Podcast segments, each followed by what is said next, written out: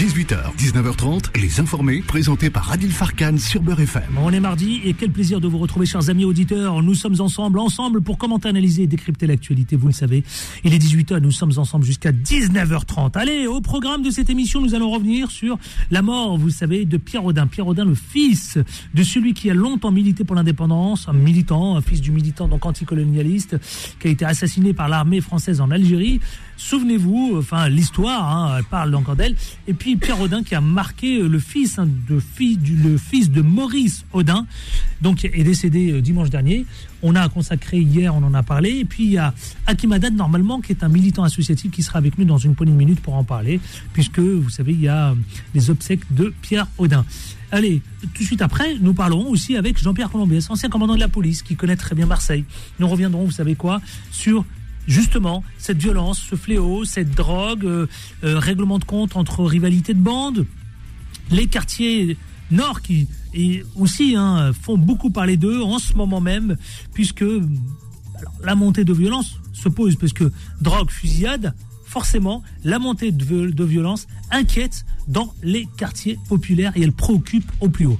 Ensuite, 18h30, vous le savez, c'est comme tous les mardis, un économiste. L'économiste que vous connaissez, brillantissime, Frédéric Bocara, qui viendra nous livrer. Grande question, son billet d'humeur. Vous savez de quoi il va nous parler? Qu'est-ce que le service public La notion du service public? Magnifique Ça mérite une clochette. Moi, je kiffe. C'est pas moi qui ai choisi le sujet, c'est lui. Mais il a raison. La notion du service public, à quoi sert-elle? Elle sert à quoi?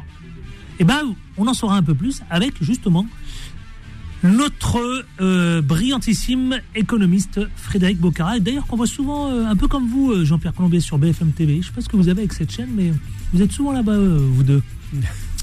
souvent, ça me grand mot.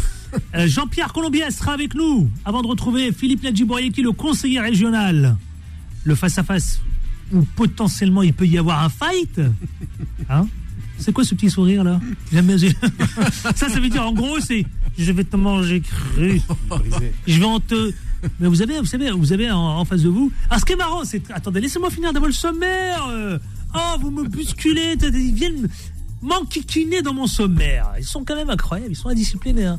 Un, un, conseiller de la région et un ancien commandant de la police, vous avez vu, ils sont indisciplinés. Hein. Clochette Ah C'est pas possible. Ensuite, après les débats, euh, d'abord avec Jean-Pierre Colombiès, j'ouvrirai l'antenne, on va parler de ce fléau, de cette montée de violence, et puis les débatteurs influenceurs jusqu'à 19h30 pour commenter les, sujets d'actualité. On reviendra sur Eric Coquerel qui lui déclare recevable la proposition de loi pour rabroger la réforme de retraite. On continue de parler encore de cette réforme de retraite. Il faut en parler. Jusqu'à quand? Les amis, jusqu'à quand? La question, on la pose c'est validé au Conseil. C'est, voilà. Que se passe-t-il? Qu'est-ce que vous avez avec la réforme des retraites? Vous cherchez à la faire quoi? Euh, C'est bien, je pose des questions là. Hein. Moi, je prends pas parti, mais je veux comprendre. Quand même. Non, je veux comprendre. Non, la vérité, c'est vrai. Je veux comprendre. Je veux comprendre ce qui se passe dans la tête des gens. Donc, j'ai envie, voilà, il faut qu'on en parle. Tiens, le professeur Raoult, le voici de retour. Bon, il est au cœur d'une nouvelle polémique. Sauf que le professeur Raoult, euh, paraît-il, euh, il a fait des choses pas terribles. Hein Vous êtes au courant ou pas, Jean-Pierre oui, votre, de, loin, votre, votre, ami euh, marseillais ben De loin, ouais, c'est un type. De loin, il a mené des essais sauvages sur 33 000 personnes, paraît-il. eh bien, on va en parler. Aïe, aïe, aïe. La fusion de la carte vitale et de la carte euh, d'identité. Bon, ça, c'est pas une invention de Gabriel Attal, je vous rassure tout de suite. Hein. Il l'a proposé, mais vous savez qu'il existe ce schéma en Belgique. La Belgique, le pratique déjà depuis longtemps. Hein. C'est une carte, sous la forme d'une carte d'identité, carte bancaire, avec une puce en Belgique. Et cette puce permet à la fois de gérer les deux. C'est-à-dire que quand vous allez voir le personnel soignant, et eh bien avec cette carte, ça permet de contrôler, de limiter les fraudes, paraît-il. Alors ça limite pas toutes les fraudes, mais bon, le schéma belge fonctionne, mais il a ses limites. Est-ce que la France ne veut pas reproduire la copie La loi sur l'immigration? Voilà un sujet dont on va parler sur plusieurs mois. Sauf que voilà, Bruno Retailleau, le président, le patron des sénateurs des Républicains, lui, il a dégainé. Il a dit bah, J'accepte de travailler avec le gouvernement. Il est prêt au dialogue. Mais attention, clochette. Eh oui, oui, chers amis auditeurs. Bon, allez, c'est parti, c'est tout de suite, c'est maintenant. Et plus que jamais, surtout. Les informés. L'interview. En toute liberté d'expression. L'interview, c'est avec euh, ah, quelqu'un qu'on n'avait pas entendu depuis très longtemps, ici même. Euh, nous, on l'aime beaucoup, en tout cas, à Beurre FM. C'est un militant associatif, un acteur associatif. Il s'appelle Hakim Haddad. Bonjour, mon cher Hakim Haddad. Bonjour Furhan, bonjour aux auditrices et auditeurs d'une de, mes radios préférées. Oui, on est heureux de vous retrouver, franchement, on est heureux de vous retrouver, nous, vous et aime je bien. suis aussi quelqu'un qui vous aime beaucoup, autant que vous m'aimez. Ben oui. Ça commence bien. Ça commence bien, justement. Vous allez bien, ça va? Dans quel état d'esprit vous êtes en ce moment? Triste, mais euh, toujours prêt à continuer la lutte et à continuer d'avancer. Mais triste. Triste, pourquoi triste? Aïe, aïe, Le aïe, ça soupire. Le, le monde, euh, et je pèse mes mots, euh, l'Algérie, euh, la France et moi-même venons de perdre un très, très beau personnage, un ami, un homme de lutte, un homme de conviction, un humble personnage. En l'occurrence, je parle, et je pourrais vous dire beaucoup d'autres adjectifs comme celui-là, je parle de la perte, la grosse perte de Pierre Audin, euh, il y a de cela deux jours. Ah Rappelons qui est Pierre Audin. euh, Pierre Audin, rappelons-le. le rappeler, euh, Oui. c'est le fils effectivement de Maurice et de Josette Audin.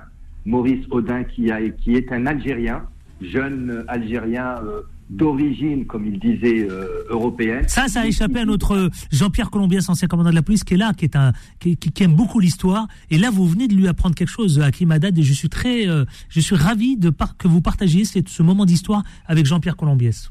Vraiment, je vous Eh le dis ben, parce que bonjour, c'est un homme d'histoire. Bonjour Monsieur Jean-Pierre, bonsoir en tout cas.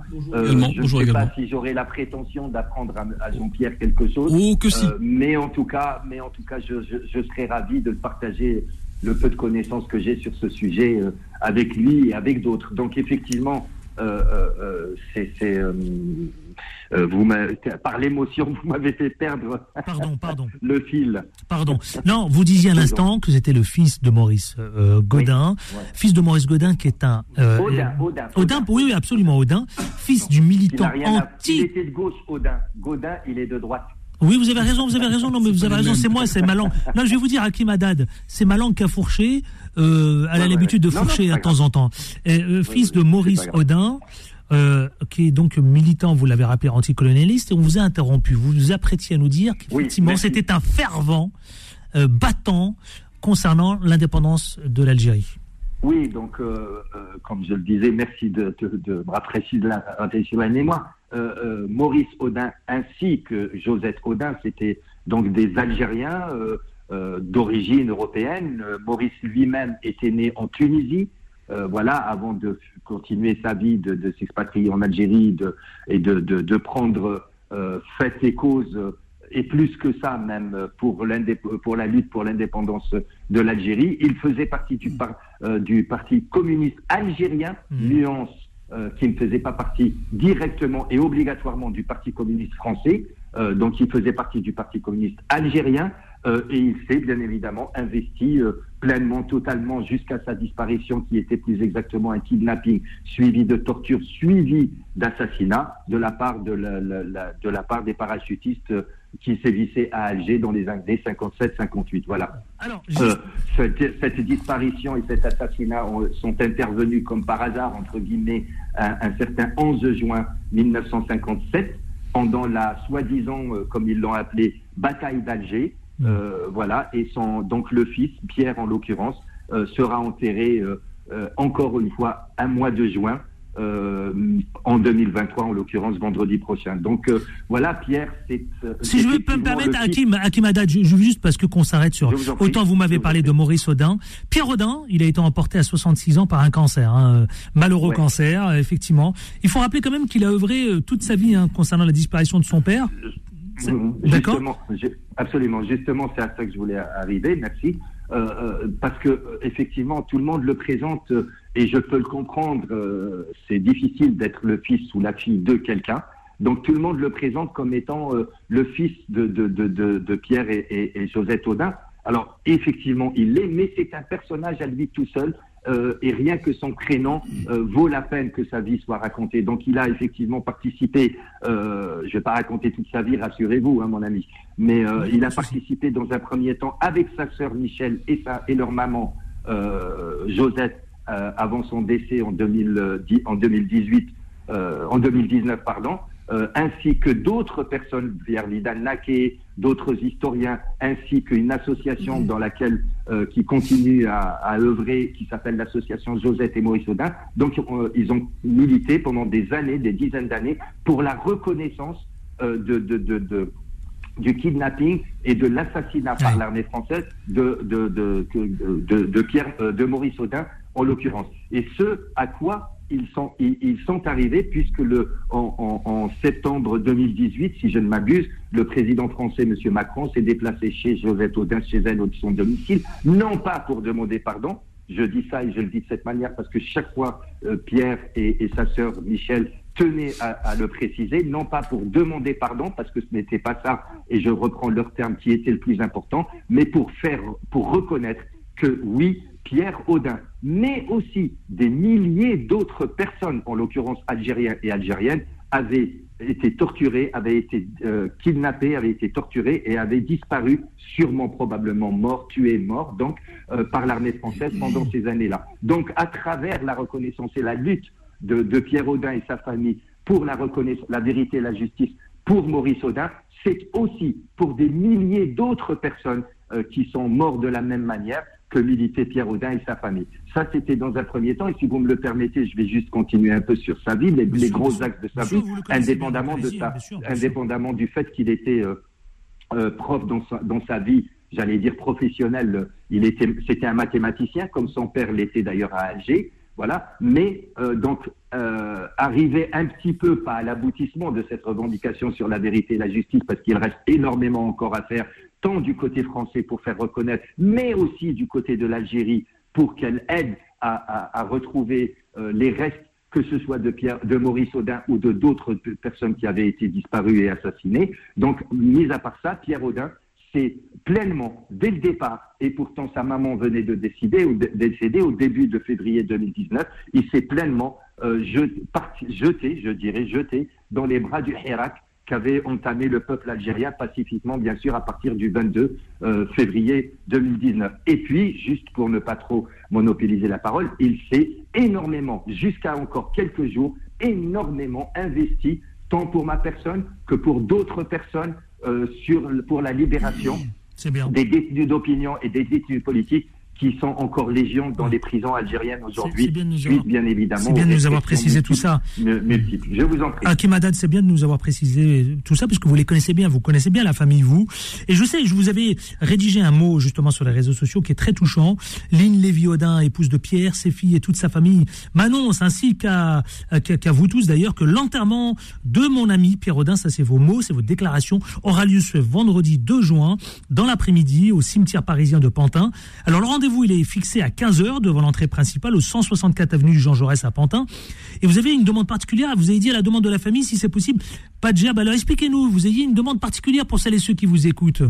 Non, ouais, c'est très gentil de parler de et, je pense que de FM reproduira cet appel à la participation à, cet enterrement euh, qui aura lieu le jour euh, que vous avez cité. Donc oui, ce sont mes mots, mais plus exactement, ce sont les mots qui ont été euh, choisis par la- la- l'épouse, euh, en l'occurrence, parce que je suis en, en permanence en lien avec la famille en, euh, Audin, et bien évidemment euh, la- l'épouse, en l'occurrence Lynn, et qui a elle-même demandé à ce que ces mots soient, euh, pour rendre à Lynn ce qui appartient à Lynn, pour euh, que ces mots soient utilisés justement pour appeler les gens à venir participer euh, au, euh, à l'enterrement donc vendredi prochain.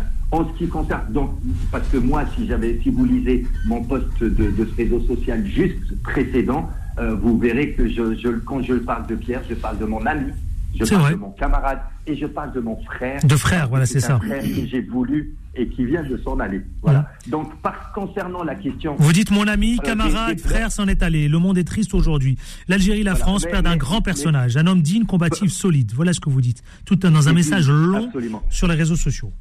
Euh, voilà. Euh, donc, donc sur la question des fleurs, oui, c'est Lynn, son épouse, ainsi que ses filles, qui m'ont transmis tout à l'heure de, de, de, de, rajouter ça euh, pour le rendez-vous de l'enterrement, qu'ils préféraient, qu'ils préféraient, et ils préfèrent ne pas donner la raison, euh, mais euh, qu'ils préféraient qu'il n'y ait pas de gerbe de fleurs et pas de couronne de fleurs. Alors si je peux mettre euh, sur, comment dire, vous donner une piste, qui en général vient avec des gerbes de fleurs et des couronnes de fleurs?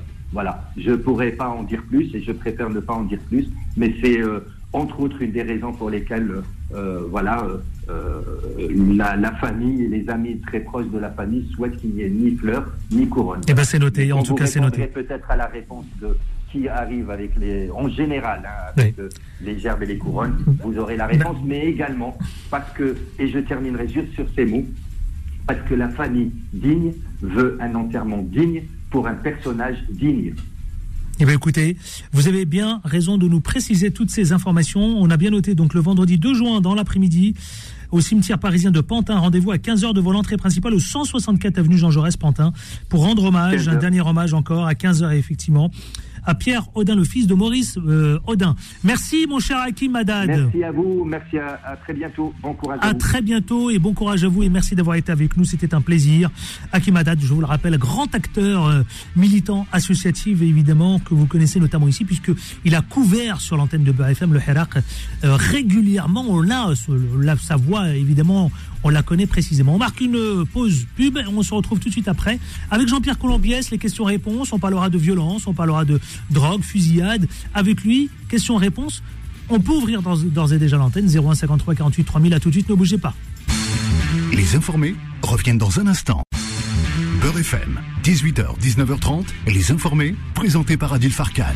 Et 18h24 précisément, si vous venez de nous retrouver, chers amis auditeurs, c'est parti, vous le savez, la petite séquence encore interview, puisqu'il y a Jean-Pierre Colombiès, l'ancien commandant de la police, à qui vous posez de temps en temps régulièrement des questions. On va parler de violence. Violence, euh, tiens, violence conjugale, parce qu'on est en plein dedans. Vous savez, euh, euh, justement que ça, y a quand même des nouvelles mesures qui sont tombées euh, depuis qu'on parle de Aoulas, Aouas, pardon, Mohamed, le rugbyman. Euh, si vous avez envie de commenter évidemment euh, cette, ce malheureux fait divers, ben venez en parler. Il a pris un an, un an, un an donc euh, puisque l'audience est tombée. c'est parti l'interview. Les informés, l'interview.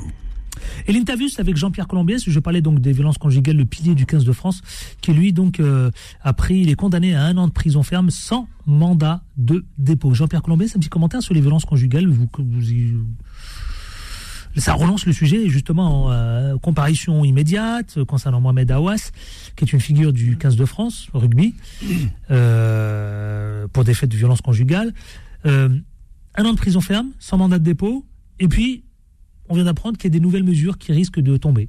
Bah, ce qui sur les violences conjugales. Oui, ce qui serait déjà bien, c'est que les, les, peines prononcées soient applicables. Ça, c'est le, le, premier point. Après, euh, la solution en, en, en la matière, euh, celui qui la détient, j'aimerais l'entendre. Je pense qu'il n'y en a pas. Il n'y a pas de recette miracle pour euh, conjuguer le mal, si ce n'est la communication, si ce n'est euh, inciter et, et, assister les personnes qui en sont victimes. On a souvent parlé de l'accueil dans les commissariats, notamment. C'est pas simple. Hein.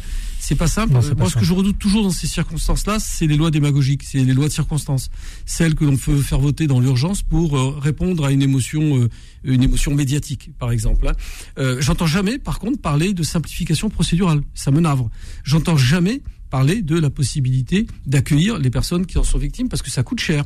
Euh, J'entends jamais de solution vraiment concrète, onéreuse. Alors on entend mmh. beaucoup d'associations, on, on, a participé même ici sur ce plateau à des, à des dialogues avec euh, des représentants d'associations qui font le procès systématique de la justice et de la police sans se poser les bonnes oui. questions, à savoir si vraiment les institutions qu'elles dénoncent ont les réels moyens à la fois d'accueillir et de traiter ces affaires-là. C'est jamais simple parce qu'il y a souvent et essentiellement un problème financier derrière tout ça. Une, une, une femme qui est victime de ce genre d'agression ou de euh, d'une relation très pesante, très euh, perverse, n'a pas les moyens toujours, euh, même très souvent, en tout cas très souvent, de s'extraire de cette euh, violence, de, de ce Ça s'est passé en plein après-midi, hein. en plein un vendredi, en plein après-midi. Euh, après-midi. Le, le, problème, c'est que devant un témoin, euh... ça n'a pas été dit s'il y avait, euh, ça, ça, prouve à quel point le geste était très probablement très stupide. Euh, on parle rarement des enfants. Je ne sais pas si ce couple avait, avait des enfants, mais c'est souvent. Moi, j'ai pas de précision. On dit simplement que voilà, il avait été interpellé, placé en garde à vue, justement, puis en détention provisoire. Il était donc en comparaison immédiate sur des faits de, donc qui se sont déroulés vendredi en fin d'après-midi contre sa femme Iman dans le centre de Montpellier. Alors vous imaginez déjà la puissance. On a une fréquence à Montpellier justement. Donc si vous souhaitez. Vous imaginez déjà la puissance du bonhomme. On parle d'un type qui est au. Ah c'est un colosse. C'est un colosse. C'est un colosse le mec. Je peux vous dire que c'est il rigole pas. Hein. Voilà, euh, je sais pas si vous l'avez vu jouer. Même si vous nous aussi autour du plateau on prend une gifle de sa part, je pense qu'on aurait beaucoup de mal à s'en remettre. On risque d'atterrir de l'autre côté. On risque de finir en milieu hospitalier, ça c'est clair, aux urgences. Bon alors j'ai une petite pensée quand même sur pour sa compagne qui, qui en a qui en a pris une et qui euh, et psychologiquement et physiquement aura certainement du, du qui était présente hein, pendant l'audience. S'en remettre. Voilà. Donc c'est toujours très très compliqué. Moi, je, je, je, me méfie. Faut pas tomber non plus dans, dans, dans, dans la généralité. Non, surtout veut pas. que l'on fasse de, de l'homme un agresseur, euh, euh, je dirais potentiel, euh, systématique. Moi, ça m'énerve aussi d'entendre ça. On l'entend hein, la, dans la voix de certaines féministes qui considèrent que l'homme par nature est un homme qui va être violent vis-à-vis -vis de sa compagne. Bah, c'est ce que j'entends aussi. C'est malheureux d'entendre ça, non Je pense que c'est non seulement c'est malheureux, mais c'est dangereux. C'est malheureux, c'est dangereux, dangereux parce que on crée oui. un climat je, de tension. Ce, ce, débat, par exemple, sur la répartition des tâches ménagères, c'est absolument halluciné. Enfin, là aussi, on sent bien qu'il y a de la démagogie derrière tout ça, et ça ne peut que déboucher sur la cristallisation, la crispation peut-être préexistante à une situation déjà fragile. Donc méfions-nous de ces propositions faites dans l'émotion, dans, dans, dans bah tiens, on va poser la question à nos auditeurs sur la, tiens. Non, mais sur la, la répartition de nos, du quotidien d'un couple, qui fait quoi euh, Est-ce que il euh, y a des différents rôles Est-ce qu'il y a des rôles Est-ce que les, les, rôles sont déterminés C'est-à-dire que la femme est condamnée à, au ménage et que l'homme est condamné, je sais pas moi, à venir rentrer du boulot et, et attendre que non, tout se passe. Je fini, pense que le monde a changé. Alors Bien justement, venez, venez en parler. Je veux, qu'on en discute justement. 01 53 48 3000, chers amis auditeurs qui nous écoutez partout en France. Est-ce que vous aujourd'hui dans votre couple, les choses sont plutôt bien réparties un équilibre ou est-ce que vous êtes encore euh, voilà comme on dit à l'ancienne c'est-à-dire que voilà la femme a sa place l'homme a sa place et que chacun voilà il n'y a pas de ça se touche pas donc euh, je vais pas employer le mot machisme mais 01 53 48 3000 je serais très curieux de savoir évidemment comment euh, mm. comment on, on, échange entre nous et comment on en parle ouais. Jean-Pierre pourquoi ça vous oui, fait sourire non, ça, ça, me fait sourire parce que ça renvoie à, à, à la phrase on va pas paraphraser Sandrine Rousseau mais vous savez ah oui elle, elle voulait ça voulait un délit de répartition des tâches ménagères enfin moi ça m'a fait sourire Un je trouve délit. ça un peu stupide même très stupide euh, moi je repasse mes chemises depuis l'âge de, de, de, de 18 ans euh, puisque j'ai fait mon service militaire et on nous apprenait à, à repasser nos chemises donc j'attends personne pour les repasser exactement et comme ma femme travaille beaucoup Moi, plus je suis que comme moi eh ben je, je moi aussi le service militaire on nous m'a voilà. appris voilà Je, je, je fais pas mal de choses à la maison. Est-ce que ça fait de moi un homme déconstruit? Je sais pas. Bah écoutez, 01 53 48 3000, chers amis auditeurs, nous vous attendons. Je veux vous entendre sur cette question.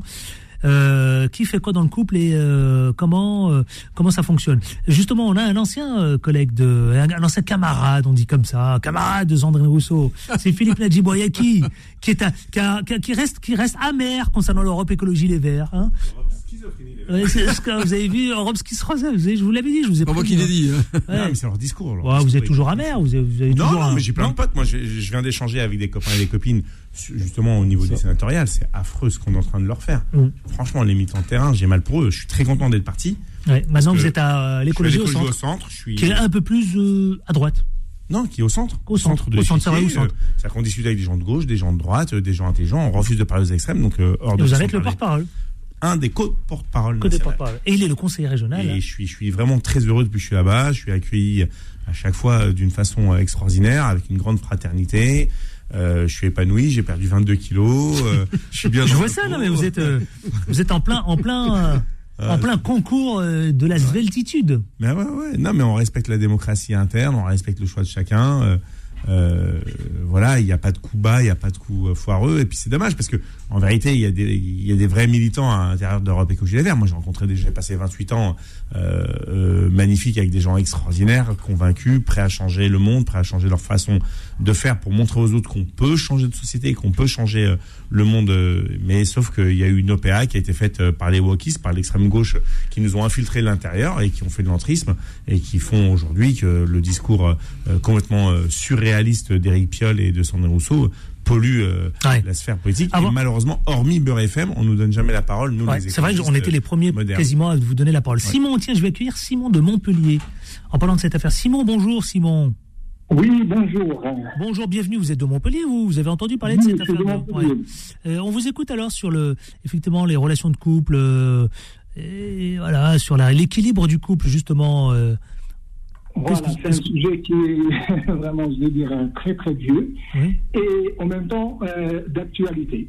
la relation entre la femme et l'homme. Alors que je suis en train d'écouter la radio, je suis en train de faire le ménage. ah, j'adore. Vous avez vu, bah, voilà, voilà, regardez. Voilà, non, mais vous avez raison. Ma, ma, ma, ma, femme est en train de prendre sa douche, elle vient de rentrer du travail. Donc, euh, voilà. Donc, euh, apparemment, c'est une question, c'est juste d'amour. S'il n'y a pas un amour dans un couple, c'est sûr, ça coince dans tous les domaines. Et le, la problématique pour moi, c'est que dès le début, je, je, crois, ça remonte à quelques années, même on va dire quelques siècles, hein, c'est que euh, on, ne nous a pas éduqués qu'il y a une égalité entre l'homme et la femme. On parle, on dit qu'il existe une égalité, il y a l'égalité, il y a l'égalité, mais il n'y a pas, il y a pas d'éducation au niveau des familles.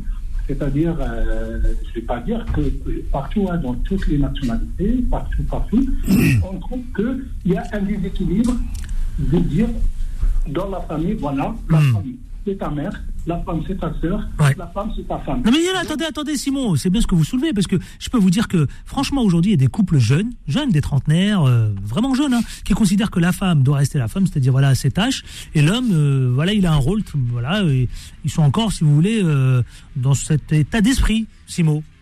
Oui, Jean-Pierre Si je peux me permettre d'intervenir, euh, bon, bonjour à l'auditeur d'abord. C'est Simo. Oui, bonjour. Simo, bonjour. Et c'est très bien ce qu'il vient de dire. Il a prononcé un mot fondamental, qui est le mot amour, et je rajouterai le mot respect. Puis respect il y a beaucoup de musulmans qui écoutent cette euh, radio, par essence. Hein. Je, rappelle les hadiths du prophète. musulmans ou de franco-maghrébins, de confession mais, beaucoup. Mais voilà, il y, a quand même pas mal de, musulmans qui, écoutent cette radio. Je, je renvoie. Nous, on n'aurait pas dit ça. On veut des chiffres. On veut des chiffres. moi, j'aurais pas dit ça. J'aurais pas dit ça. On va faire un sondage. J'aurais pas dit ça, moi, mais bon. On va demander à Monsieur Darmanin qu'il fasse ça. Non, mais je rappelle les hadiths du prophète qui rappellent quand même euh, que l'homme, au sein du foyer, doit respecter son épouse. Et, C'est vrai, on a l'imam Abdelali Mamoun. Maintenant, on a l'imam Jean-Pierre Colombiès. J'adore. M'intéresse à tout, très cher. Vous avez raison.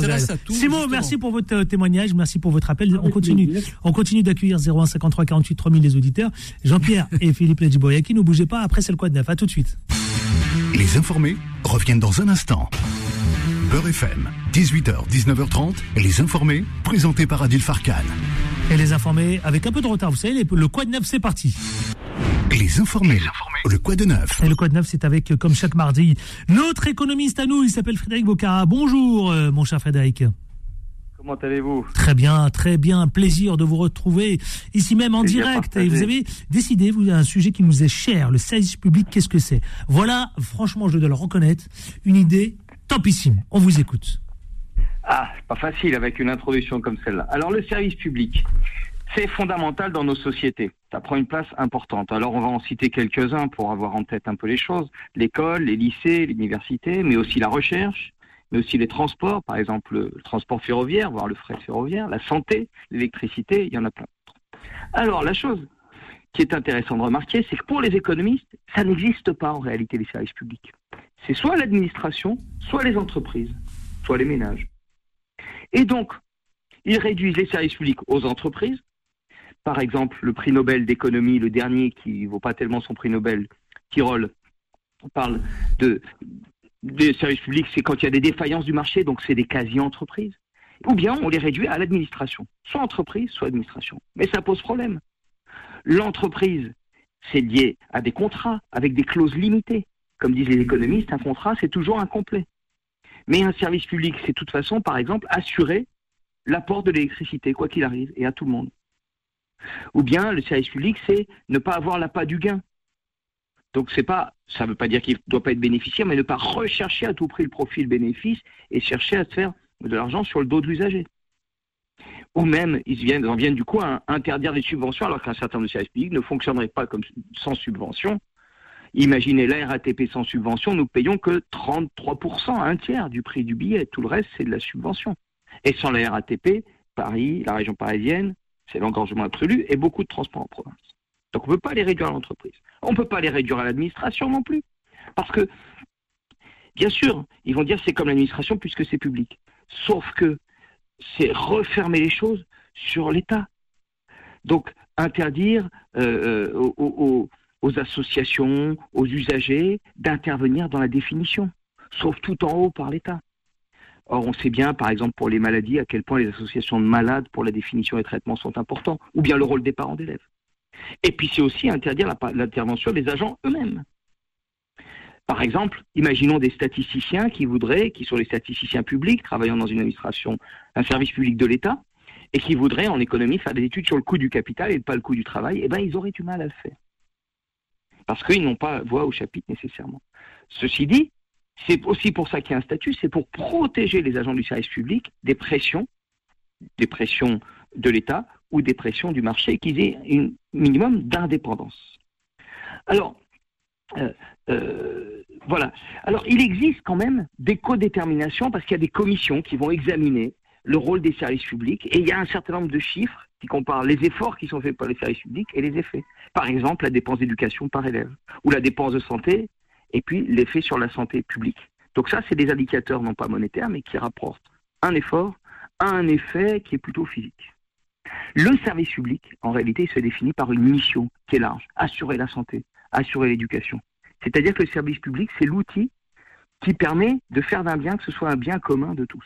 Et non pas un bien commun au sens réduit, c'est-à-dire euh, l'ambulance sociale pour les pauvres, euh, l'éducation euh, de base pour les pauvres, et puis ceux qui ont de l'argent, ils diront la bonne éducation. Non, l'éducation pour tous, c'est qui va faire monter tout le monde, parce que c'est nécessaire à tout le monde.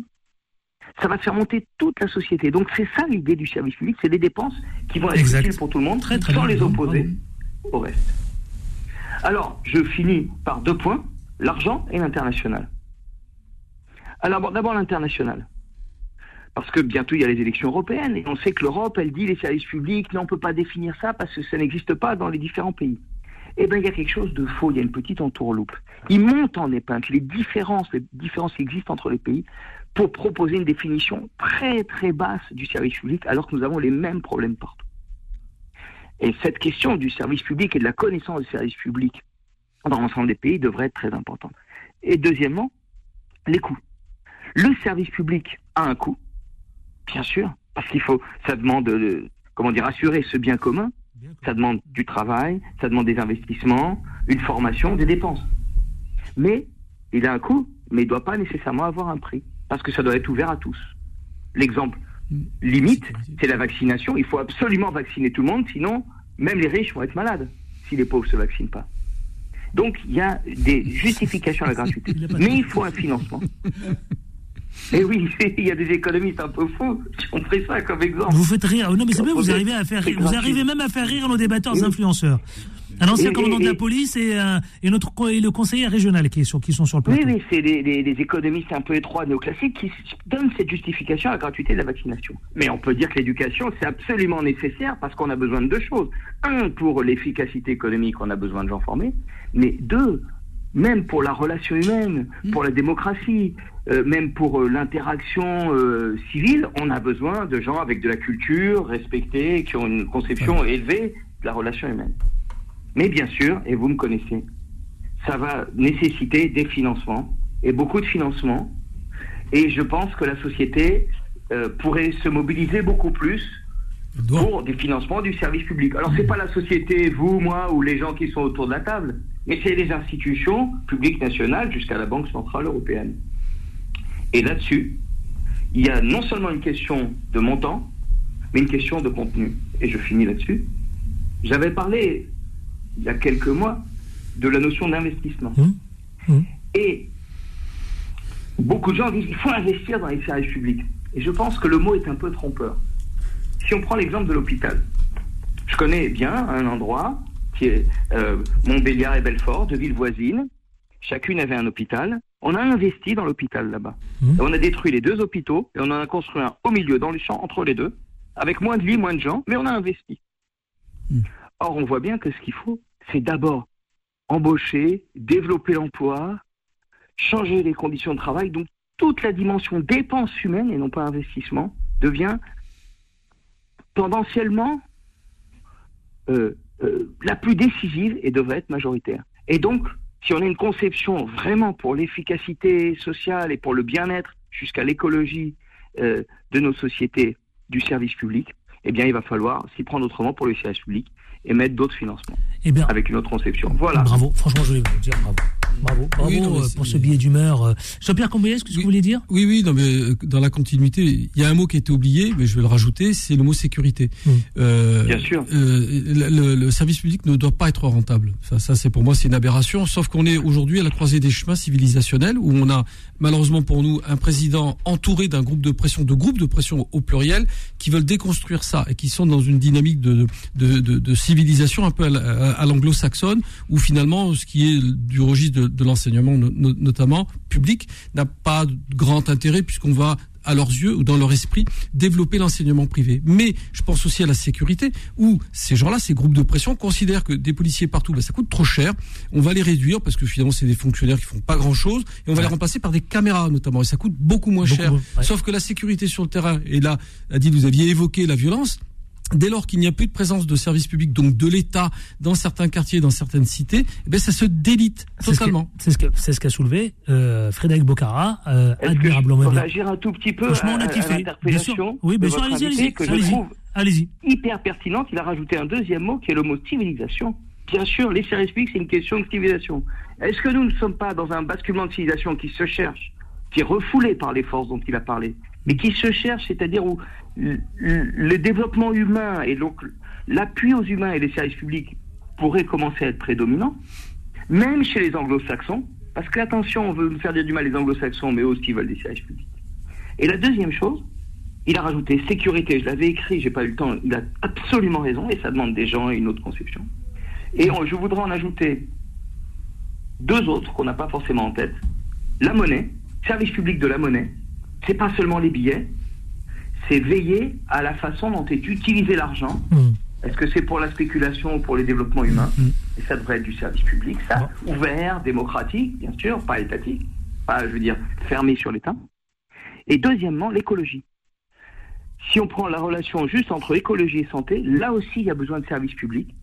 Par exemple, pour dialoguer avec les industries et les entreprises sur les technologies qu'elles utilisent. Est-ce qu'elles sont bonnes pour la santé ou pour l'écologie? Qui va valider ça? Si c'est l'entreprise toute seule, on a un problème. Exactement. Et donc, ça demande un service public de l'écologie. Eh bien, merci infiniment et bravo Merci pour ce beaucoup. billet d'humeur, Frédéric Bocara, mardi prochain avec autant de plaisir. Écoute, chapeau à vous et à vos invités. Merci, chapeau et respect à vous aussi également. 18h50, le face-à-face. C'est le. Les informés. Les informés. Le face-à-face. Ah ouais, mais le jingle, parfois, Si- il veille. Hein. S'il veut pas, c'est pas grave. hein. Ouais, S'il veut pas, on va le faire nous-mêmes, nous. Le jingle, on sait le faire, hein. pas de problème. Hein. Le face-à-face. Philippe Nadjibouriaki. Bonjour. Ah, le porte-parole, un des porte-parole de Écologie au Centre. Conseiller régional, ça va Conseiller régional. Face à vous, l'ancien euh, commandant de la police, mais également aujourd'hui, il est comédien. Eh oui, Ah oui, oui, Jean-Pierre. Il chante Eh pas, oui, Jean-Pierre. eh oui, et oui, et oui. Il arrête jamais. Qu'est-ce que vous faites sur plateaux il de. BFM, là, en ce moment là Mais je, je, quand, quand des choses m'agacent, quand des contre-vérités sont dites ou que ça manque vous d'objectivité. voit en permanence, Non, pas en permanence. Mais si, là, ces derniers jours, on voit que vous. Ça, ça fait 10 jours là, non Bah Trois oui. fois, non, trois fois, trois Bah, fois. J'ai vu que vous, j'ai- chaque fois que j'allume la télé, je vous vois. Une fois, je me suis mis Il y a en un colère. problème. Ma mère me l'a reproché. Bah, on vous l'a en dit, vous colère, pourquoi vous, vous- vous vous mettez en colère? Ça sert à mets en colère rien. parce que je- j'entends Arrêtez, Jean-Pierre, laissez les laissez l'émotion. Le... Eh Ne ben, vous laissez pas emporter par les émotions. Justement, il y a trop d'émotions parfois. Eh ben non, ne vous laissez pas emporter. la- euh, Canalisez votre, canalisez votre énergie, canalisez votre violence, mon cher, euh, mon cher Jean-Pierre. Bah tiens, vous allez la canaliser là. On va parler tiens de de- de- d'une polémique qui va vous plaire. ça vous fait rire ou quoi? Bah, ça dépend, ça dépend de- Le RN qui est héritier de Pétain, ça c'est les. Attendez, c'est une déclaration de d'Elisabeth Borne. Ouais. Sauf que Macron ce matin, ah bah oui, il a recadré ses ministres. Bon, il s'adressait à Elisabeth Borne. hein. Oui, c'est facile. Il a recadré Borne en plein Conseil des ministres. Je ne sais pas si ça se fait franchement. Non.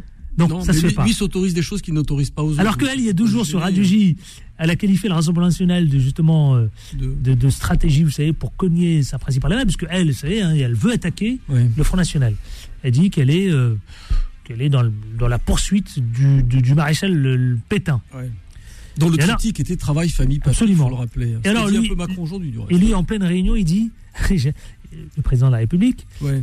euh, il dit que là, c'est des mots des années 90, qui Mm. ne fonctionnent plus. Bah oui, mais il y a de l'électorat derrière, très cher Adil. Il y a de l'électorat. Bah, je ne sais pas si elle l'électorat, mais Ah, vous allez si, nous y le dire. a. Vous allez nous le dire. À tout de suite. On marque juste une petite courte pause. Et je vous donne la parole, messieurs. Les informés reviennent dans un instant. Beurre FM, 18h, 19h30, les informés, présentés par Adil Farkan. Les informés, c'est le face-à-face avec Jean-Pierre Colombiès, avec Philippe Nedjibouriaki. Messieurs, je vous donne la parole. Jean-Pierre Colombiès, concernant le RN, l'héritier de Pétain, elle a dit qu'ils étaient, le Rassemblement national, héritier de Pétain. Macron a bien recadré en Conseil des ministres, en rappelant que c'était son discours sur les, des années 90 et que, voilà, ça n'a pas lieu d'être, euh, et que le combat contre l'extrême droite ne passe plus par des arguments moraux. Hmm, ouais, je ne sais pas ce que Macron a derrière la tête. Je sais pas ce que tous ont derrière la tête d'ailleurs, parce que à mes yeux, je l'ai dit plusieurs fois ici sur ce plateau, il y aurait pas d'extrême droite, il y aurait pas d'extrême tout simplement s'il y avait des gouvernements responsables, s'il y avait une politique lisible. La gauche est coupable de ça. Pourquoi? Parce que l'électorat du Rassemblement national, on peut tourner virer les choses comme on veut, c'est de l'électorat populaire. Alors les traités de facho, moi je veux bien, c'est facile. Euh, D'autres l'ont dit avant, euh, je ne sais plus trop qui, on pourrait les citer. Hein. Euh, on dit oui, non mais c'est trop facile de les catégoriser comme étant d'affreux fascistes, néo-nazis, enfin de je ne sais trop quoi, tous les termes qu'on qu'on va employer en la matière. Mais il n'y aurait pas de Rassemblement national, parce que moi aussi je parle avec des gens en dehors du plateau, hein, ça m'arrive de... Ils n'ont pas d'autre solution au final quand on les écoute. Pourquoi? Parce que Et beaucoup veulent tenter le RN, Mais oui, mais parce que, un, premièrement, ils n'ont jamais été au pouvoir, réellement, je suis désolé. Mais deuxièmement, c'est surtout que on ne les écoute plus. Cet électorat populaire, on en parlait un petit peu euh, euh, hors, dé- hors débat, il y a des mots qui ont été lancés. Le wokisme. Le wokisme s'intéresse à qui? S'adresse à qui? Mais pas aux gens qui se lèvent à 4 heures du matin, quand je rencontre parfois dans le RER, quand je vais à Marne-la-Vallée me prendre mon TGV Ouigo. Euh, c'est des gens qui se lèvent à 5 heures du mat, 6 heures du mat. Qui en parle de ces gens-là? La gauche qui parle de transgenre, qui parle de, de, de la revisitation de, de la réforme de l'enseignement passé, qui veut revisiter les pièces de théâtre, les films. Ça, les gens qui bossent à 6 heures du mat, ils en ont rien à faire. Or, il se trouve que, comme il n'y a pas d'espoir, que ce soit au, au centre, à gauche, ou, ou encore moins chez Renaissance, mais se tournent vers qui? Ben Vers le Rassemblement National, en se disant, comme ça a été dit, ben, on les a pas essayés, eux, finalement, et quelque part, ça leur parle ce qu'on leur dit. Même s'ils ne, ne mesurent pas ce vers quoi ça peut éventuellement nous amener. Je suis pas membre du Rassemblement National, Adil, vous le savez, et je pense que les Ah bon, auditeurs moi, je le doivent- sais. Ouais. non, mais les auditeurs doivent Non, je rigole, je rigole les amis auditeurs, parce Non, que non. Ils, ils prennent ça au premier degré. Nous sommes en, voilà, en vanne, hein. Ouais, non, non, mais moi, j'ai- j'écoute, j'écoute et j'observe. Je me contente de ça. Je suis pas adhérent, je suis adhérent à aucun parti politique. Mais je me dis simplement que il n'y aurait pas d'extrême si simplement on s'occupait plus de l'intérêt général plutôt que du qu'il nombrilisme de certains. Et ça, ça, me- ça me rend fou. C'est le conseil régional. Philippe Ça m'exaspère, Il s'est même. mis debout, c'est curieux. Il vous se avez vu prépare, il se se, prépare là. Il, se Il met- se chauffe. Il s'est mis en mode combat. Ouais. Street Fighter. Fight. Ouais, J'ai vu ça, vous êtes mis debout. Il est debout, les amis auditeurs. ça, je, je, je, je, je suis mieux, meilleure circulation du sang, etc. Ouais, bah, il ah, fait chaud, il fait chaud dans les locaux de Mais c'est vrai, il Ah, fait on chaud. est d'accord. Il fait chaud. Non, c'est Il y a la verrière là juste en face, vous Ouais, avez exposé ouais. plein sud. On est, on est devenu écolo, vous savez, on limite, euh, nous, les. mais c'est bien, c'est bien. Ouais. Sauf que comme les fenêtres c'est pas du triple vitrage, l'hiver il fait froid. ouais. Il fait très chaud l'été. Mais on va vous aider. On va, justement, l'écologie positive, c'est nous, c'est Mmh, accompagner les gens vers la Bah, transition. c'est écologique. clochette, allez, Et clochette. pas et pas euh, punitive. Bah, euh, Plus sérieusement. Non, mais plus sérieusement, euh, euh, je, je Ce que pense dit que, Jean-Pierre Colombiès. effectivement, on a du mal à comprendre cette ligne et cette boussole.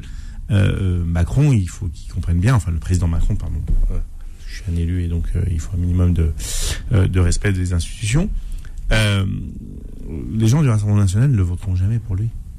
Jamais. Les gens de la France insoumise, ils voteront plus pour lui, même si c'est Marine Le Pen en face de lui. Donc ça, il faut qu'il le comprenne. Je ne sais pas qui il veut draguer. Peut-être qu'il veut draguer les. Parce qu'il peut plus se représenter. De toute façon, il peut plus se représenter. Donc, Ah, il peut plus se représenter, mais techniquement, techniquement, il pourrait démissionner et se représenter. Techniquement, on a, on a regardé. Oui, ouais, enfin là, c'est de la fiction, là, c'est de la politique on- fiction. on fait là. des milliards à 10 Euh, bandes. Ouais, ouais, là, Ah ouais, mais de la fiction, qui aurait pensé que Macron aurait pu. On parle quand même d'un homme qui a défilé tout seul sur les Champs-Élysées. Alors lui, je le vois pas démissionner, mais alors c'est du pour, tout. c'est- c'est pour lutter contre la pollution, je suppose. Ah d'accord. Donc c'est un écolo qui s'ignore. Oui, c'est ça. Il s'ignore vraiment. D'ailleurs, il faudrait qu'on le ramène sur le droit chemin. Mais euh, euh, ce- cela dit, effectivement, Jean-Pierre a raison sur un fait. Euh, la grande partie qui, qui aujourd'hui est fournie l'électorat du Rassemblement national, c'est un électorat populaire. C'est un électorat avant qui votait communiste, qui votait Tout à fait, socialiste, qui était plutôt de gauche. Bah, moi, On j'ai régulièrement de nos auditeurs qui voulaient voter. euh, Oui. Rassemblement Oui, et y compris des D'ailleurs, gens vous pouvez intervenir, hein, pour nous dire, euh, issus euh, de si, l'immigration. euh, si euh, vous avez envie de issus- tester euh, le Rassemblement national, Voilà, Marine qui- Le Pen, hein, 01 53 48 qui vous 3000. disent que euh, la gauche a failli sur le plan sécurité ou à fait. Euh, D'ailleurs, moi, j'étais dans un parti qui s'appelle Europe Écologie Les Verts. Dès que je parlais de sécurité, on me dit oh là là, attendez, c'est les mots du Rassemblement National. Sauf que quand vous abandonnez ça et que vous le laissez à quelqu'un qui en fait son totem d'immunité, Hmm. bah après, quand vous allez en, quand vous voulez en parler, euh, on vous dit ah, vous faites du Front National euh, light, wish, euh, etc. Donc la réalité, elle est là, et donc vous vous retrouvez à courir derrière des, des, des, des, choses complètement évidentes. Valérie Pécresse avait dit une fois une, une très belle phrase pendant les vœux à la police. Euh, euh, la première des libertés, c'est la sécurité. Tout à fait. Comment ne pas s'indigner lorsqu'on voit euh, les violences qu'il y a aujourd'hui? On parle d'un sentiment d'insécurité. Non, non, Non, c'est- pas un sentiment, Regardez ouais. les enfants qui sont morts à Marseille. Allez, allez voir leurs parents et leur Mm. dire euh, non, mais c'est un sentiment d'insécurité. Vous rigolez ou quoi? Mm. Allez dans des quartiers euh, très compliqués où vous ne pouvez pas rentrer, on vous demande pièce d'identité quand vous allez voir votre famille. Enfin, c'est factuel, c'est pas. Oui. J'invente rien. C'est pas du roman. J'invente rien, C'est la roman. réalité. Mm. Et c'est quoi la réponse qu'on donne à ça? Ouais, faudrait un petit peu. Non, non, non, non. La réponse qu'il faut donner à ça, c'est ce qu'a fait Giuliani. Zéro tolérance. Tolérance Mm. Mais la vraie, zéro. la vraie zéro tolérance, la vraie zéro tolérance, parce que moi, ce Vous que êtes je d'accord dénonce, mais bien évidemment, moi, j'ai- j'ai j'ai grandi, j'y vais encore dans les quartiers nord de Marseille, hein, j'y ai grandi. Euh, les cités dont on parle, je les connais, Bassins, Paternel, qui étaient des cités de transit qui auraient dû disparaître déjà il y a Oui. bien, bien longtemps. Bref, là où je veux en venir, c'est qu'on oublie quand même qu'il y a des milliers et des milliers de personnes qui sont prises en otage dans ces cités. Parce qu'il n'y a pas, je je pense à une cité, le, Castellas, notamment à Marseille, qui est une des plus grosses cités de, Marseille. Il y a des dizaines de milliers de familles qui vivent là. Il n'y a pas des dizaines de milliers de trafiquants. On est bien d'accord. A des gens qui vont bosser. Or, ces gens-là sont pris en otage par des bandes de délinquants, de voyous, qui ont privatisé le lieu, qui, qui en ont fait un camp retranché, et on n'a pas de réponse face à ça. Parce qu'on a supprimé les services de police, justement. Alors, justement, le chef de l'État, Emmanuel Macron, est-ce qu'il a eu raison de recadrer Elisabeth Borne en plein Conseil des ministres? C'est facile. Non, mais c'est facile. Que Là, c'est un scud, là. Il, il apporte aucune réponse. C'est ça le problème. Oui, euh, voilà, ça fait le buzz. Voilà, le, le terme d'être employé, ça fait le buzz. Il a clashé Elisabeth Borne. Moi, j'ai parlé de scud. Hein. que de ça. Sauf que moi, il y a une- une- un truc qui m'intéresse beaucoup plus, c'est la loi Piotte. J'espère, j'espère qu'elle sera discutée et qu'elle passera en Assemblée nationale, parce que Monsieur Emmanuel Macron, hein, moi aussi je fais du respect euh, euh, présidentiel, j'en ferai pas longtemps, je vous rassure. Euh, il, cadre Emmanuel Borne, mais il laisse ces milliers de familles dans, dans une situation de précarité et financière et sécuritaire intolérable. Été, pourquoi j'étais sur BFM il n'y a pas très longtemps? Pour pousser un coup de gueule, parce que la seule réponse qu'on apporte à ces situations, c'est des CRS. Non mais on se fout de qui? On se fout de qui? C'est pas ça qu'attendent les gens. Les gens, ils attendent une présence visuelle permanente. Ils veulent des interlocuteurs, une vraie sécurité et pas simplement des bouts de caméra qu'on met à droite et à gauche. Parce qu'une caméra, oui, ça permet de résoudre des affaires, parce que là, on a des images en direct. Mais ça les empêche pas. La seule chose qui empêche les infractions d'être commises, c'est la présence physique, personnelle, le contact humain, voilà, tout simplement humain. On a enlevé l'humain de ces secteurs-là, et pas simplement qu'à Marseille, très cher Adil. faut quand même rappeler qu'en Seine-Saint-Denis, on a les mêmes problèmes, dans le 78 aussi, le 91, le 95, le 77, Ah on pourrait même, en même- citer. même en campagne. Mais en campagne, en 94, campagne, bien 92. évidemment, bien évidemment. Euh, et D'ailleurs, c'est bien souvent là où on a des, Les les zones- pires atrocités qui sont commises. Les parce zones que rurales, c'est ça? Oui, où il n'y a plus rien. Alors on me parle, on emploie un mot que je ne supporte pas, on dit zone de non-droit. Alors ça, ça me fait dresser les cheveux sur, sur la tête et les, et les- et les poils sur les avant-bras. Mais pourquoi? Parce que c'est pas des zones de non-droit. Ce sont des zones d'un autre droit. Parce qu'il y a eu une substitution de l'autorité de l'État Mm. par des, justement des gangs qui eux sont armés de Kalachnikov quand même. Excusez-moi du peu. C'est pas du lance-boulette. Là, on n'est pas au pistolet à plomb. Moi, j'ai connu cette époque des pistolets à plomb ou du 22 long rifle. On est passé à la Kalash aujourd'hui. Ouais, on est passé à la Kalash. Donc ce sont des gangs armés. Et vous savez vers quoi on glisse? Et ça, ça m'effraie quand, quand j'y pense, mais je sais que j'ai malheureusement raison. Vers un système à l'américaine du Sud, vers un système à la Ah bon brésilienne. La, mexicanisa- la Ah. mexicanisation Complètement. Mais, dès Ah lors bon que, mais bien évidemment, dès lors que vous êtes géré par un État corrompu, d'accord? On le sait très bien, on va arrêter là. On va pas faire de- pas un peu, là? On va faire- Non, on va pas faire la langue de bois, Adil. Il y a des cités, il y a des élus qui sont élus grâce au soutien de ces gangs, d'accord? Parce que ça rapporte beaucoup d'argent, parce que ça circule. Et qu'on ne fait rien contre ça, un peu le même principe, ou surtout on n'en parle pas parce que c'est pas bien, c'est pas, pas pas non? moral. Non, non, bien sûr que C'est- non. c'est la Bah, vérité Il y a une connivence totale euh, de certains élus avec, moi qui le dis. hein. euh, avec les narcotrafiquants euh, locaux, avec euh, des, euh, des, euh, des, euh, des membres immin- imminents de certaines euh, Eh ben. religieuses, avec euh, des membres imminents de certaines associations. Enfin, tous tous les politiques font, font, font entre guillemets ça. ils- Tout le monde le sait, mais tout le monde le sait. euh, non mais non mais tout, c'est-à-dire que euh, là, en l'occurrence, ce qui peut être choquant, c'est d'avoir une connivence avec des narcotrafiquants où on leur dit en gros on va vous foutre la paix, mais euh, il faut que les gens de, Mm. de, de, de ton quartier euh, aillent voter. Et, et, et- et croyez-moi qu'ils vont chercher les gens chez eux, sonnent à leur porte, leur- vous descendez, vous votez, ils leur mettent le bulletin de vote déjà dans une enveloppe, etc. Pour que quand ils rentrent dans l'isoloir, ils aient déjà tout. euh, et quand ils Tout sortent, ils prêt. leur fournir euh, des, des preuves. Moi, j'ai eu des témoignages ben. comme ça, vraiment accablant, Donc c'est pour ça qu'on n'a pas beaucoup de leçons à donner à certains pays, soit Eh d'Afrique, ben, je soit de laisserai le l'Est. soin à nos auditeurs s'ils souhaitent euh, réagir au 0153 48 3000. Chers amis, Eric Coquerel, lui, euh, il déclare recevable la proposition de loi pour abroger la réforme des retraites. Je voudrais bien qu'on en parle, s'il vous plaît. Euh, stop ou encore Jusqu'à quand Jean-Pierre Colombès Stop ou encore pour la réforme des retraites Bah oui. Bah encore, encore. Il faut faut certainement pas baisser la garde. On sait très bien que cette La réforme des proposition retraites. de loi du groupe Lyotte. hein. Oui, oui, non, mais on sait très bien comment a été votée la loi hein, par un 49.3 inique. Euh, on a squeezé le débat parlementaire, on a tout mis sur le dos de la Nupes en disant oui, ils ont déposé des milliers, et des milliers euh, d'amendements. C'est bien sûr que c'est vrai.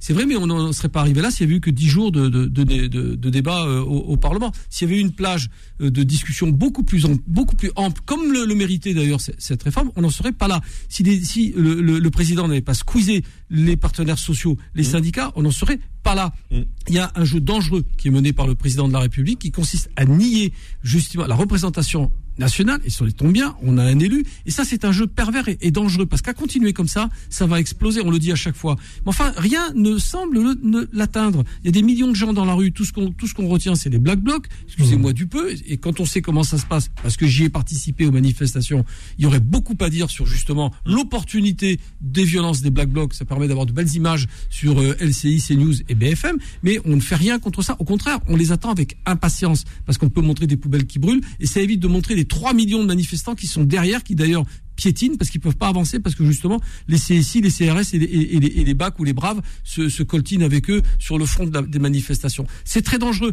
On assiste à un, à un basculement de la démocratie qui pour moi est très inquiétant. Et c'est un policier qui vous le dit. Bon, euh, sur le sujet de la réforme des retraites et puis surtout sur le, le, le- la Eric Coquerel qui déclare recevable la proposition de loi. euh, franchement, Non, non, euh, non, non. Alors, alors, et il y a eu un, un, un billard à trois bandes et Yael euh, Braun-Pivet. Braun-Pivet, elle a, elle a extrêmement bien joué. Euh, cette partition en renvoyant la patate chaude au président de la commission des lois qui est Eric Coquerel. Eric, exactement. Évidemment, ne pouvait pas faire autrement que dire qu'elle est recevable. LFI. Alors que, constitutionnellement, elle n'est pas recevable. Parce que tu ne peux pas présenter une loi avec un déficit. C'est pas possible, c'est dans la Constitution. Il a dit le contraire ce matin. hein. Mais non, mais. Il a argumenté aussi. Oui, non, mais bah, argumenté, il, il a dû s'arracher la tête. Il- comment tu veux qu'il fasse? Euh, euh, Un des leaders de la France Insoumise qui est vent debout contre cette réforme euh, et, et- et- qui, qui la déclare irrecevable. C'était impossible. Franchement, ce, ce, ce- cette pièce de théâtre qui s'est jouée là est juste extraordinaire. Mais là où elle était très forte, Yael euh, Brune-Piver, c'est qu'elle a résisté euh, à la charge de la Macronie. Tu disais non, tu, tu, tu, tu, tu la fais pas passer. Et légalement parlant, déjà premièrement, il y a une séparation euh, des pouvoirs, et donc euh, heureusement. Et, et, et elle a très bien expliqué que c'était pas le rôle du gouvernement ou des gens de la Macronie à mettre la pression à la présidente de, de l'Assemblée. Et elle conclut en disant je ne vois pas comment Coquerel pourrait la rendre recevable. Là, ce qui va se passer, c'est- c'est- là où on joue vraiment avec le feu. Et je rejoins euh, Jean-Pierre C'est-à-dire jouer avec le feu. on, on joue avec le feu parce que euh, déjà, ça a été explosif au moment du 49-3. Franchement, C'est le moins qu'on puisse dire. je, je- je suis surpris qu'il n'y ait pas eu de drame. Moi, je, je m'attendais tous les jours que ça finisse très mal. Bon. Et ça a failli mal finir. Et on voit avec le neveu de, de- de Brigitte euh, qui, a, qui, a, qui a morflé sévère. Mais et je le dis, il y a des gens qui sont ultra fragiles et qu'on est en train d'envoyer au feu, d'un côté comme de l'autre. Et surtout du côté euh, de l'extrême gauche. Au lieu de dire, on siffle la, la fin du bal. Dans, deux, dans un an, il y a les européennes. Donc, possibilité d'une sanction. Deux ans après, il y a les municipales. Possibilité de nouvelle sanction. Et les sénatoriales aussi, hein. Ouais, En fait, les Ouais, c'est pas- grands électeurs qui votent. Donc, Ouais, euh, c'est très conservateur par tradition, euh, Sénat. il n'y a pas d'influence. Mais euh, surtout, dès qu'une fois qu'on a passé les municipales, un an après, on est à nouveau dans la présidentielle et législative. Eh ben, vous vendez cette musique jusqu'au bout. Maintenant, euh, le souci, c'est que qu'est-ce qui va se passer le 8 juin?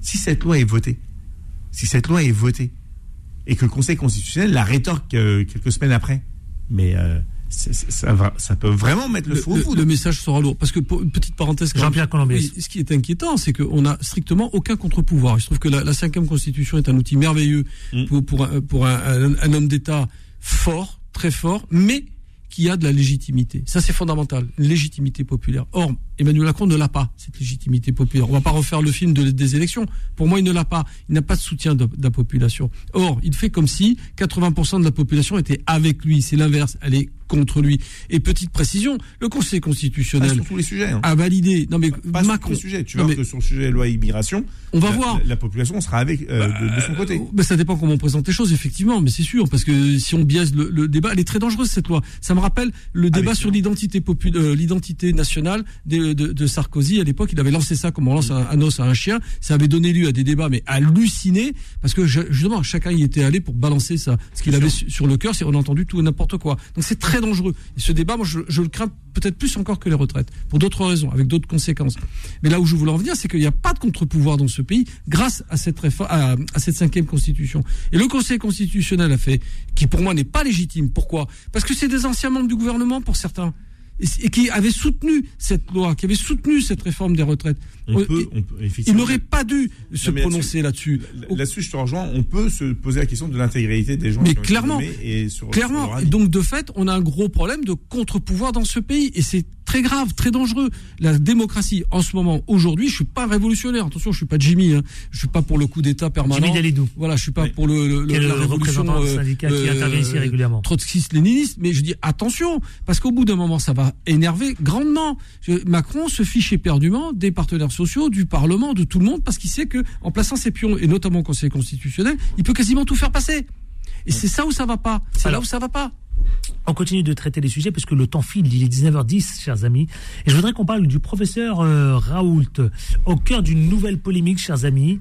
Euh, vous savez, ce héros hein, des antisystèmes, c'est vrai que c'est comme ça, hein, pendant très longtemps, en pleine période du Covid, souvenez-vous.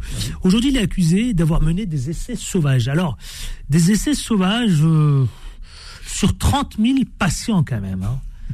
Pourquoi ça vous fait sourire, vous? Non, mais parce qu'on sent bien qu'il y a un règlement de compte personnel. C'est le seul qui s'est opposé. À, ah, il a écrit une tribune, euh, tribune d'imbéciles. Oui, ben voilà, non mais voilà, on lui reproche sa grande gueule. On lui c'est quand même une sommité quand même à l'origine, mm. Monsieur le docteur Raoult. Ça c'est pas n'importe qui. Ah, c'est quelqu'un qui a une audience internationale.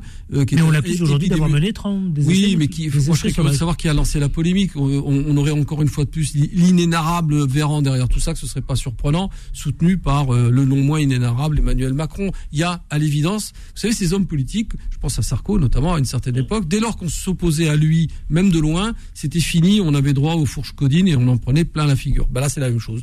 C'est une caricature, euh, Didier Raouta. C'est euh, c'est quelqu'un qui est fort en gueule, marseillais, euh, et puis qui, qui a beaucoup de vanité aussi, il faut le dire. C'était mm. le c'était la fête du c'était la reine du bal. La vanité, la vanité, il l'apporte. Hein. Oui, mais il en fait son fonds de commerce même. Après, est-ce que c'est, il a fait des est-ce que ça mérite bah, Non, c'est pas ça. C'est que à la fin, on finit carrément. Ah, je suis désolé, il a fait beaucoup polémique hein, pendant le Covid. Hein. Non, mais il a fait beaucoup polémique. Attends, bah, oui. non, je voudrais rappeler un truc. Sept fois, le président de la République, il a sorti les mots suivants. Nous sommes en guerre. Hmm. Quand tu es en guerre contre un truc qui est invisible, à ce moment-là, euh, euh, c'est blue sport, c'est tous les coups sont permis. C'est-à-dire personne ne savait rien, personne ne savait comment faire, et, plusieurs sont partis de, certaines hypothèses en disant il faut faire ceci, il faut faire cela. On voyait les gens tomber les uns après les autres, les uns après les autres, on se disait quand est-ce que ça va s'arrêter? Qu'est-ce qu'on pourrait reprocher à Didier Raoult D'avoir essayé d'expérimenter quelque chose. C'est son métier en plus. Hein. oui, bien sûr, bien sûr, bien sûr.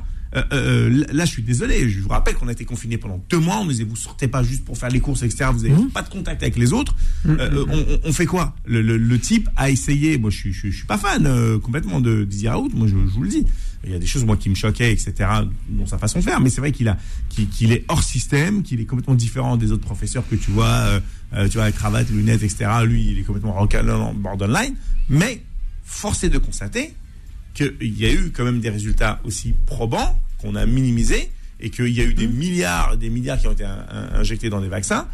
J'ai été vacciné, je suis pro-vax, clairement, je l'ai toujours dit. Euh, bien que dans mon parti, il y en a qui sont anti-vax, et d'ailleurs Jean-Marc, il n'est pas anti-vax, il dit chacun est libre de faire ce qu'il veut, mais quand la suspicion doute énormément, euh, quand on te dit tu vas te faire vacciner, mais tu peux quand même être contaminé et contaminer les autres, tu dis bah, pourquoi je me fais vacciner? Alors moi je me suis vacciné pour euh, l'avoir en, moins fort et passer le cap, parce que je j'étais en surpoids, je commençais à avoir un certain âge et je voulais pas y passer. Mais euh, force est de constater que lorsque tu es en guerre, il n'y a pas de question à se poser. Chacun essaie de faire ce qu'il peut, comme il peut, là où il peut. Et quand c'était le meilleur mondial, il n'y a, a, pas de discussion. On arrête ce harcèlement contre Les sujets continuent. On continue de, évidemment de les analyser, de les décrypter, de les commenter. Juste après la pause pub, c'est la dernière pub. D'accord? Avant la dernière ligne droite. Absolument, 19h13 si vous voulez de le retrouver à tout de suite. Les informés reviennent dans un instant. Beurre FM, 18h, 19h30, les informés, présentés par Adil Farkan. 19h20, dernière ligne droite, chers amis auditeurs, avec les débatteurs influenceurs, les informés, c'est avec Philippe Nedjibouriaki, mais également aussi avec Jean-Pierre Colombiès. Messieurs, nous allons parler de cette fusion, fusion carte d'identité et carte vitale. Il y a là quelques mises en garde quand même de la CNIL, hein. attention, hein, qui dit on peut pas faire ce qu'on veut. Mais la fusion, la fusion, la fusion, elle vient, elle émane de Gabriel Attal, euh, ministre, d'accord, chargé donc, euh, il est à Bercy, hein, et euh, pour quelle raison, pour quelle raison, est-ce que c'est vraiment là il veut viser, viser la fraude essentiellement? J'ai envie de dire qu'il serait temps de la viser la fraude. Ça fait des années qu'il y a des millions de, de, de, de cartes de fausses C'est des milliards, hein. C'est des milliards. Oui, c'est des milliards qui s'envolent. Là encore, encore ce qui me navre, moi, c'est comme sur quoi? beaucoup d'autres sujets. On, on va, on risque de s'attaquer à quelque chose qui était une très belle idée, une très bonne idée même de fonctionnement, parce qu'on n'a pas été foutu de la contrôler. C'est ça qui me. me, me- Ouais, mais est-ce qu'il faut faire cette mesure? Honnêtement, je, je vois pas. pour lutter contre la euh, fraude Est-ce que vraiment la fraude On va être clair, Adil. Moi, Oui. tout ce qui vient de ce gouvernement en ce moment Ah, me bien. paraît suspect. Voilà. Clochette Ah clair. même, Boum même une double Ah clochette. Même une double clochette. Moi, tout ce qui vient d'eux, d'abord, soit c'est des effets d'annonce qui n'ont 300 aucun 000. impact Ouais. et ils sont pas capables de le mettre en œuvre, soit c'est de, c'est de la poudre aux yeux ou de la démagogie. Donc, euh, je m'en méfie. Venant d'eux, je me méfie de tout. Y compris des prochaines réformes sur la police nationale. Un peu facile, Jean-Pierre, vous me décevez. Un peu facile. Euh, Philippe C'est un Gibouric. complotiste, je l'ai démasqué. Non mais c'est un peu léger ce qu'il vient de faire là. C'est pas le Jean-Pierre, c'est pas le Jean-Pierre Colombier ce que je connais. Ouais, je le trouve un peu mou. même. Je le trouvais plus percutant. Ah ouais, je suis comme Marine Le Pen, je me suis assoupli, c'est ça Non, hein non, le, non, c'est que. C'est pas euh, celui que j'ai connu. Moi, moi, les chiffres que j'ai entendus aujourd'hui, c'est entre 6 et 8 milliards. Comment on arrive à définir entre Oui. 6 et 8 Parce milliards qu'on n'a pas contrôlé. Non, mais- non, mais- tout simplement. Non, non, mais, Mais parce que tout le monde est trempé dans Non, mais l'affaire. tu ne peux pas annoncer un chiffre comme ça, parce que si tu annonces un chiffre comme ça, Vous avez les patients, vous avez les médecins, vous avez. Oui. Tu peux toper. Euh, euh, en soi, on pourrait dire que c'est une bonne idée, euh, la fusion des deux sur la même carte. Ça existe, hein En Belgique, En hein. Belgique, au Portugal Ouais. et le troisième pays. En Belgique, moi je connais le euh, modèle belge. Je crois que c'est au C'est Danemark. pas des fascistes. Et attention, les Belges ils disent que c'est là ça fonctionne, mais ça limite pas la fraude non plus. hein. Mais, Mais- on pourra mais- jamais la limiter Non mais, mais complètement. on- non, mais il y a un truc Mais très ça simple. fonctionne. Il y a un truc très simple pour la limiter, la fraude. On Oui. nous implante euh, une puce dans, dans, dans l'avant-bras. Et, Il est radical lui. hein. et, euh, mais non, mais. Non, c'était évoqué. Non, non, Ah, il est. non, mais c'est- c'est pas. ça a été proposé. c'est- Là, il plaisante pas. Là, c'est, c'est- c'est- ça a été proposé dans certains pays anglo-saxons de pucer. En Asie aussi, Ouais. ils veulent pucer. Exact. Et là, pour le coup, c'est individualisé à mort. Complètement. Simplement. ça, ça euh, limite la fraude, ça? Bah, mais- c'est oui, c'est un Mais le truc, individualisme. c'est- non, mais- Arrêtez, vous le savez très bien, on trouvera un moyen attends, pour attends. contourner le truc. Même si on est pucé. Ah, il faudrait qu'il y ait quelqu'un qui arrive à cloner, qui arrive à décrypter. euh, Ah, ça va exister, euh, oui. Ouais, toutes les c'est- époques, on a non, toujours eu euh, ça des va gens exister, qui- mais ça demande une certaine logistique, une Mais certaine vous avez euh, aujourd'hui, connaissance. vous Elle avez existe. aujourd'hui des euh, vrais, vrais cracks. Ouais. Eh oui, les amis. existe. Non, mais c'est pas un problème de technologie. La technologie, Non, mais- elle existe. En Chine, notamment. Non, mais on, pour- non, mais on pourrait Elle la faire en existe. biométrique. Non, par exemple, bah, bah, on pourrait la faire en biométrique. C'est-à-dire que, que- comme Oui. pour ton passeport, tu scannes tes trucs et on sait tout de suite si c'est toi ou pas. Oui. Par exemple. Oui. Ouais, ça peut, à ça fait, coûtera moins. à. C'est déjà en place. Bah. S'ils ont besoin, Monsieur le Président de la République, euh, payez pas tous vos spécialistes. hein. Moi, je vous le fais à l'œil. Eh, Je savais qu'il se, truc, je savais qu'il se rapprochait du pouvoir. Non, non, non, non, non, non, non. Il dit, il dit qu'il veut défausser. tout doucement, tout doucement, il se macronise. Et on l'a entendu glisse, Darmanin. On l'a entendu sous soutien Ouais, Darmanin. Grave. Darmanin sur certaines choses qui sont intéressantes et d'autres sont. Ah, Et ça commence va me comme ça. défoncer à moi. Et après, il non. va me défoncer. Et non, après, vous dites sur les réseaux vous voulez centre. fighter Jean-Pierre Colombier. C'est Non, mais l'écologie au Allez, centre. allez, une Non, clochette sur la-. Double clochette. Au franchement, franchement. l'écologie au centre. Vous êtes plus c'est crédible. être pragmatique. Quand quelque chose est bon et intelligent, bah faut l'applaudir. Quand c'est mauvais, faut le critiquer. Par contre, là où Ça commence où- comme ça, finalement. où, où, euh, où le bas blesse sur euh, le principe de la lutte euh, et de la fraude, il y, a- il y a des choses qui sont intéressantes. Par exemple, il propose euh, qu'on contrôle à l'étranger tous ceux qui ont plus de 85 ans pour savoir s'ils sont toujours en vie. Euh, ça, ça semble de, de bon sens. Il y a eu un trafic Mais- hein. Oui, bah, évidemment. Vrai, Bah, dès qu'il y a une faille, euh, les Le voyous, trafic, ils rentrent hein. tout le temps dedans. Ouais. Mais euh, Encore s'il faut ça depuis longtemps. Ah ouais, c'est. je- ça, n'en- ça n'engage que toi ce que tu dis sur les deux de beauté. toujours. euh, J'aime bien, il se détache. Vous avez vu, ça n'engage que toi. Ah ouais, non, non, moi, moi, on ne touche pas, on ne touche euh, pas à la France, on ne touche pas à la Corse et on ne touche pas à l'Algérie. Oui. Après le reste, tu peux faire ce que tu que tu veux. Et le Maroc, et le Maroc, Ah bah, ils m'ont adopté. ça- il s'élargit en plus. C'est un enfant, adopté du Maroc. Il élargit son périmètre. ce, que je veux dire par là, c'est que euh, euh, effectivement, il y, a, des gens qui sont morts et enterrés et d'autres prennent leur place et ils continuent à, toucher les prestations. Par contre, moi, ce que je trouve un petit peu choquant, c'est qu'on demande à ceux qui sont de nationalité étrangère de passer au moins minimum 9 mois en France. Euh, et ils ont englobé, beaucoup de choses. Hormis les prestations sociales, on parle aussi de la prestation retraite. Et quelqu'un qui a travaillé toute sa vie, il a le droit de prendre sa retraite où il veut. Ah, c'est et, clair, on pose, oui. et on pose pas la même question aux, aux citoyens euh, français qui sont installés, euh, bah, par exemple au Maroc, moi je, je reviens de Ou au Portugal, euh, au au, Portugal, début, euh, au beaucoup. début du mois. Au Portugal, parce que- surtout pour une raison fiscale. Ouais. Il faut du Maroc, c'est vrai, vous avez raison. Il y a beaucoup Ouais, de ils sont moi, j'étais- à Guélise, je crois que j'étais dans un quartier parisien. Ah, je me suis sauvé de Guélise. parce Attendez, que il faut préciser Guélise ce que c'est, à nos auditeurs. C'est un quartier à C'est le Marrakech. centre-ville. C'est le centre-ville, centre économique, centre commercial, tout ce que vous voulez. Vous êtes entouré de Français. Je me suis sauvé, je dis, ah, je suis pas là pour voir des Gaulois, je les vois jamais, je me suis contenu. Je suis au Maroc pour voir des Marocains, moi. Non, c'est pas vrai. Mais je te promets, c'est vrai. J'ai craqué, mais je te Mais promets. non. Je te promets. Vous étiez entouré que de Français. que de Gaulois. Mais Français quoi Ça veut dire qu'ils sont à la retraite des Bretons. Mais à la retraite ou en oui, touriste Non, non, non, non, non. Mais non. Non, non, il y avait des retraités et il y avait plein d'enfants de retraités qui étaient venus parce que je- j'avais pas, j'avais pas calculé moi euh, que je tombais en pleine hein. vacances scolaires. Non, donc je me suis retrouvé dans euh, un avion, il y avait 200 mômes, je crois que j'étais en colonie. Non, non, mais il faut rappeler. Oui, non, mais là, on Mais sent, un peu d'ironie. Non, non, c'est vrai, je te jure, je te promets. je sais, mais je sais, il faut dire aussi pourquoi. C'est parce que non seulement. Ça coûte pas cher déjà. Ça coûte Ah oui. pas cher. Ça coûte il, pas cher. Il y fait bon Et puis vivre. la retraite, il fait bon vivre. Non, non, non, mais. Non, mais c'est vrai, bon il fait beau toute l'année. Non, non, non, mais Adil. Ça coûte pas cher. Oui. Et, vous, il y a des et les conditions de vie sont et- beaucoup plus agréables. Et ça permet à certains entrepreneurs locaux de financer des programmes immobiliers en nombre, résidence secondaire ou pas. Vous Et avez ça raison. donne du boulot à tout le monde Vous aussi. Donc il n'y a pas que du, Non, on va dire du néocolonialisme. mais certains en profitent justement. Tout le monde en profite. Non, mais là où je critiquais, c'était de demander aux étrangers de passer 9 mois en c'est France. sauvé, j'aime bien. Et- et- Ah, c'est je- Guélise, je- te promets. Ah, j'aime bien sa punchline. Il est Non, marrant, il est drôle quand même, notre Non, mais attends, je, je connaissais pas Guélise, je connaissais un petit peu la Palmeraie et je connaissais pas Guélise. Et là, euh, j'ai pris un appartement dans Guélise parce que je j'avais pas de véhicule et j'étais un petit peu en Ouais, c'est solo parce que j'avais des, des trucs et en fait, non, ça s'est C'est pas fait. devenu de sympa d'ailleurs, il paraît. Hein. Hein C'est- il paraît que c'est devenu Mais, sympa. non, mais c'est très sympa, mais j'étais à Paris.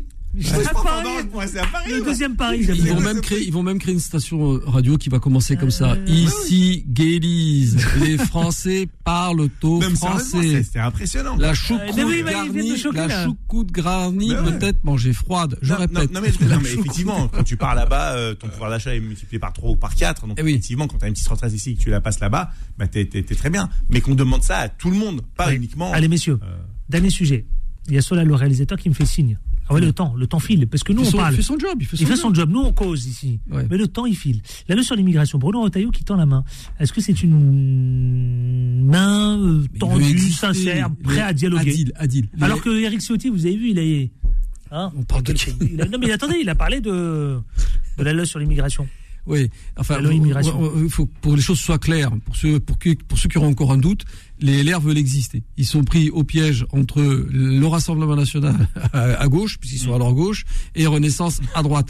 Donc, euh, ils sont pris au piège, ils se sont paumés dans tous les débats, et bien fait pour eux, j'ai envie de dire, bien fait pour eux, parce qu'ils ont suivi leur grand commandeur des pour les croyants. républicains. Oui, Ah. ils, sont- ils ont suivi leur prophète, leur grand prophète qui est Nicolas Sarkozy, qui avait déjà ouvert les voies vers la pêche aux, aux voies du Rassemblement national. Clochette. Donc ils savent Facile. comment faire. Oh là Et là, le problème, c'est qu'ils ont été piochés dans les programmes, notamment du Rassemblement national, pour structurer un projet de loi, pour alimenter le projet de Renaissance, qui eux aussi vont être piégés par cette proposition, parce que Darmanin nous fait du sous ou du sur-Sarko. Vous voyez ce que je veux dire? Donc, euh, il est lui aussi dans cette mouvance sarkozyste, qui à l'époque, je rappelle quand même les, les, les Arrêtez élections. Sarkozy. S'il aime pas mais Sarko, justement, il a faillité avec lui. Qu'est-ce que vous Qui a faillité avec qui? Bah, Retailleau. Avec François Sarko Ben oui. Mais c'est, mais c'est, je Ça a te été tiens- euh, son principal. euh, Si je te, Adil, Mais si je te connaissez tiens, le je- monde. Je, te tiens, tu me tiens par la Mais barbichette. arrêtez. ils sont- s'entend. ils sont un petit peu cernés en vérité. Arrêtez. entre- Pendant Mais très non. longtemps, ils se sont fightés. Vous avez suivi. Entre- vous entre Marine Le vous êtes un fin commentateur politique, non Justement. Bah alors. Entre Marine Le Pen et Zemmour d'un côté. Notre et de l'autre conseil régional, côté, qu'est-ce qu'il euh, en pense Et de l'autre côté, le centre droit euh, de, de, de, de la Macronie, ils sont un petit peu piégés. euh, et, et effectivement, euh, d'élection en élection, ils vont finir par disparaître. Donc ils sont peut-être en train de préparer une porte de sortie, une reconversion, et, euh, et il y a de fortes chances que le gouvernement soit remanié. Et vous allez voir qu'il y a des LR. Ouais. Bien sûr, Ils ils- sont- là, attendent là, que oui, ça. là, ça tient. C'est clair. Ils Non, mais c'est vrai. que ça. Je pense qu'à mon Ils avis, il y a D'autres- les. euh, D'autres ont fait des offres d'emploi, d'autres ont fait des offres. C'est le Pôle emploi. Même, vous savez quoi L'Assemblée J'irais nationale, plus c'est loin. Pôle emploi. Peut-être que le futur Premier ministre sera peut-être Tout à fait possible. Non, Il c'est était possible, hein. Adil, il était possible. déjà. Mais il était déjà. Edouard Philippe. Ah, Edouard Philippe, oui, c'est vrai. Enfin. Ouais, ouais. Non, mais là, on parle Castex- des Républicains. Castex aussi était des Républicains. Ne l'oublions pas. C'est des anciens, Et c'est pas, là, on Darmanin parle pas des. Républicains. Allez, messieurs, merci à Jean- euh, Jean-Pierre Colombiès. Merci infiniment. Au plaisir. Merci à tout le monde, merci à vous. Merci, Liberté Philippe de parole, c'est précieux. Oui, absolument. Philippe Nadjiboye qui a Au plaisir. au plaisir Plaisir. Absolument. Vous n'êtes pas nous là en ce moment-là, vous êtes à Paris? Je suis à Paris. Vous aussi? Bah toujours. oui. Toujours. Solal était à la réalisation, merci Solal. Euh, Bilan Edman, rendez-vous donc à ne pas manquer 20h, 21h. 21h, c'est Vanessa avec connivence. Euh, connivence. Confidence. Connivence, ouais, bon, le jeu de mots. Confidence. À demain avec autant de plaisir, mais surtout, vous savez quoi? On ne lâche rien. rien, À demain. Retrouvez les informés tous les jours de 18h à 19h30 et en podcast sur beurrefm.net et l'appli Beurre FM.